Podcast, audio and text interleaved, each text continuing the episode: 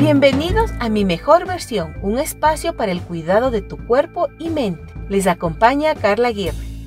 El control de las porciones es clave para una alimentación saludable. Elaborar un menú para 15 días, incluyendo macros y micronutrientes, es la sugerencia del nutricionista y chef Rubén Mosquera para mantener una alimentación saludable. Así será más fácil aprovechar los alimentos adquiridos en los días de compras, respetando las porciones pero apunta que lo ideal es realizar la lista antes de ir al mercado y así adquirir solo lo necesario y de paso ahorrar dinero. Con la elaboración del menú diario también se garantiza el consumo de alimentos con alto valor nutritivo y la reducción de productos altos en azúcar y grasas saturadas. Es tiempo para armar un menú y así evitar cansarse de un determinado alimento.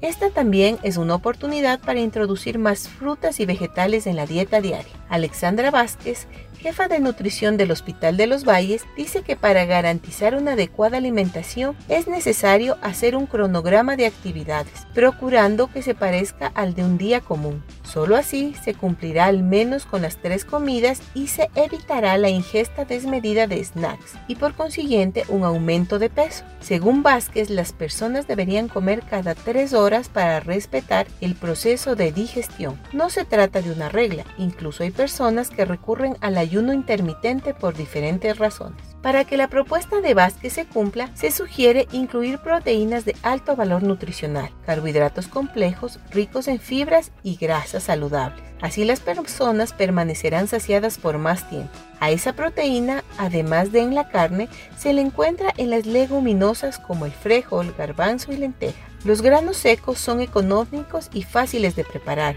Además, duran varios años en la despensa, alejados de la humedad y precisamente para evitar que se caduquen es importante la planificación del menú. Ambos expertos coinciden en que el encierro obligatorio puede generar ansiedad y motivar a la ingesta de alimentos azucarados y procesados. Para evitarlo es importante contar con frutas como manzanas, piñas y plátanos, pero respetando las porciones, pues tienen azúcar y podrían incidir en un aumento de peso. A esas frutas también se las puede aprovechar en mermeladas en caso de abundancia. Con estos consejos cerramos nuestro espacio Mi mejor versión de Diario El Comercio.